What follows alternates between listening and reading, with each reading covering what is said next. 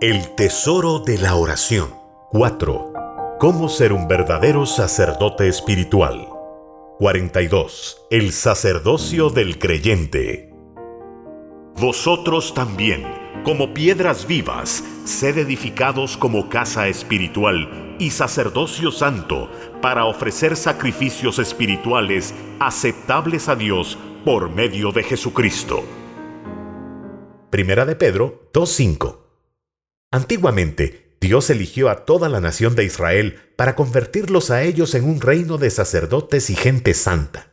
Después de tomarlos sobre alas de águilas y sacarlos de Egipto, el Señor les dijo, Ahora pues, si diereis oído a mi voz y guardareis mi pacto, vosotros seréis mi especial tesoro sobre todos los pueblos, porque mía es toda la tierra, y vosotros me seréis un reino de sacerdotes y gente santa.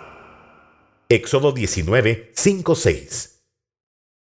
La voluntad original de Dios era que toda la nación se acercara a Él, le ofreciera ofrendas de arrepentimiento, entrega y consagración, le quemara incienso de oración, le cantara alabanzas, manejara los tesoros de su palabra y los enseñara a otros. El Señor quería darles a conocer su maravillosa naturaleza y su poder y anhelaba tener una relación estrecha de amor con todo su pueblo. En el monte de Sinaí, Dios los invitó a todos a aceptar sus condiciones morales y a entrar en pacto con Él. Originalmente todo el pueblo respondió, Todo lo que Jehová ha dicho haremos. Éxodo 19.8. Pero cuarenta días después, todo el pueblo se hallaba adorando desenfrenadamente al becerro de oro que fabricaron con sus manos. Moisés, lleno de celo, lanzó un reto al pueblo. ¿Quién está por Jehová? Júntense conmigo. Éxodo 32, 26. Increíblemente, la única tribu que respondió favorablemente fue la tribu de Leví. Y él les dijo, Así ha dicho Jehová, el Dios de Israel. Poned cada uno su espada sobre su muslo, pasad y volved de puerta en puerta por el campamento, y matad cada uno a su hermano, y a su amigo, y a su pariente y los hijos de Leví lo hicieron conforme al dicho de Moisés, y cayeron del pueblo en aquel día como tres mil hombres. Entonces Moisés dijo, Hoy os habéis consagrado a Jehová, pues cada uno se ha consagrado en su hijo y en su hermano, para que él dé bendición hoy sobre vosotros. Éxodo 32, 27, 29. La bendición que Dios dio a la tribu de Leví fue la del sacerdocio las otras once tribus se quedaron, por así decirlo, con su becerro de oro, en tanto que únicamente la tribu de Leví se quedó con Dios, con el derecho y el privilegio de acercarse a Él para ministrar. A Leví dijo, Tu tumim y tu urim sean para tu varón piadoso, a quien probaste en Masá, con quien contendiste en las aguas de Meriba, quien dijo de su padre y de su madre, Nunca los he visto, y no reconoció a sus hermanos ni a sus hijos conoció, pues ellos guardaron tus palabras y cumplieron tu pacto. Ellos enseñarán tus juicios a Jacob y tu ley a Israel. Pondrán el incienso delante de ti y el holocausto sobre tu altar. Bendice, oh Jehová, lo que hicieren, y recibe con agrado la obra de sus manos. Hiere los lomos de sus enemigos y de los que los aborrecen, para que nunca se levanten. Deuteronomio 33, 8 al 11. La idolatría que cometieron las otras once tribus, en especial los tres mil hombres que fueron muertos, les fue contada por adulterio. Así como hacían a las mujeres de quienes se sospechaba el haber adulterado, así Moisés dio a beber aguas de celos a los israelitas, moliendo el becerro de oro, mezclando el polvo con agua y dándolo a beber al pueblo. Probablemente el vientre de estos tres mil hombres se hinchó y es así como los levitas supieron dirigirse a las personas culpables para herirlas, sin importar si se trataba de un pariente cercano suyo. Y tomó el becerro que habían hecho, y lo quemó en el fuego, y lo molió hasta reducirlo a polvo, que esparció sobre las aguas, y lo dio a beber a los hijos de Israel. Éxodo 32:20 si la mujer de alguno se descarriare y le fuere infiel, el sacerdote hará que ella se acerque y se ponga delante de Jehová.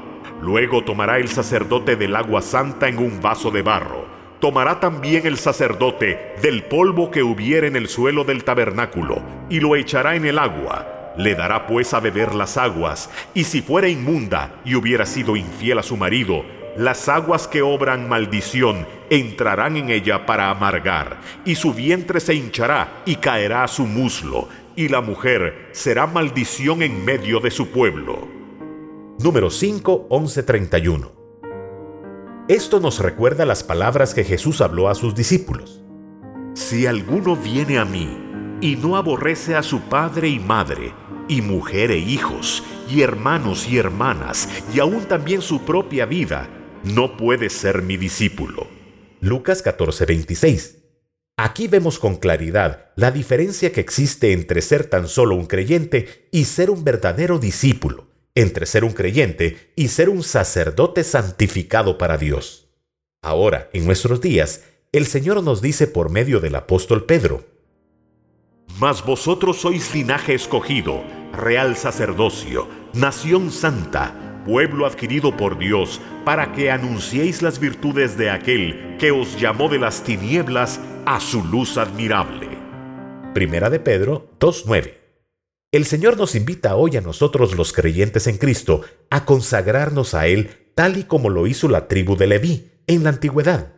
Entregarle por completo nuestra vida a Jesucristo equivale a decirle, todo lo que Jehová ha dicho, haremos.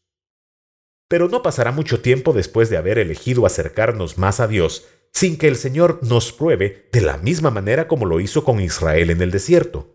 Lo que el Señor persigue por medio de las pruebas es exhibir los ídolos que aún albergamos en las profundidades de nuestro corazón. Antes de ser probados, nuestras elecciones por el Señor serán únicamente teóricas, pero después de ser probados y de afirmar nuestra elección por el Señor en medio del fuego de alguna prueba, estas elecciones se volverán prácticas, serán experiencias vivientes y quedarán profundamente grabadas en nuestra mente, en nuestro corazón y en nuestra voluntad para siempre. Entonces nadie nos podrá convencer de dar marcha atrás, a pesar que veamos alrededor nuestro a muchos otros creyentes elegir permanecer aferrados a sus antiguas costumbres y hábitos, a pesar que los veamos elegir quedarse en su zona de confort espiritual.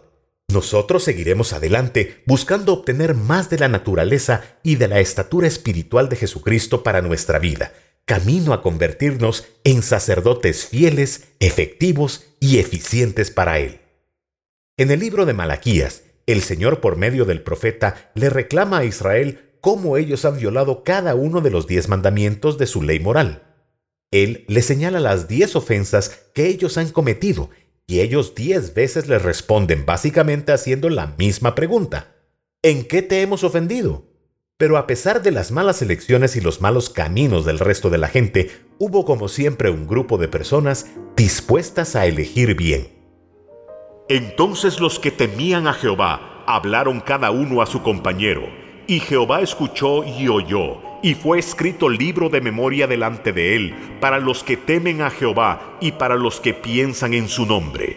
Y serán para mí especial tesoro, ha dicho Jehová de los ejércitos, en el día en que yo actúe, y los perdonaré, como el hombre que perdona a su hijo que le sirve. Entonces os volveréis y discerniréis la diferencia entre el justo y el malo, entre el que sirve a Dios y el que no le sirve. Malaquías 3, 16, 17. En idioma hebreo, la expresión especial tesoro es exactamente la misma que pueblo adquirido. La palabra es segulá, que significa riqueza bien guardada o encerrada estrechamente, una joya, una propiedad valiosa. Así que ciertamente el Señor nos ha llamado a todos los creyentes a ser linaje escogido, real sacerdocio, nación santa, pueblo adquirido por Dios o su especial tesoro. Pero llegaremos a hacerlo en la práctica únicamente si estamos dispuestos a hacer las elecciones correctas a lo largo de nuestra jornada espiritual, eligiendo por Él cada vez.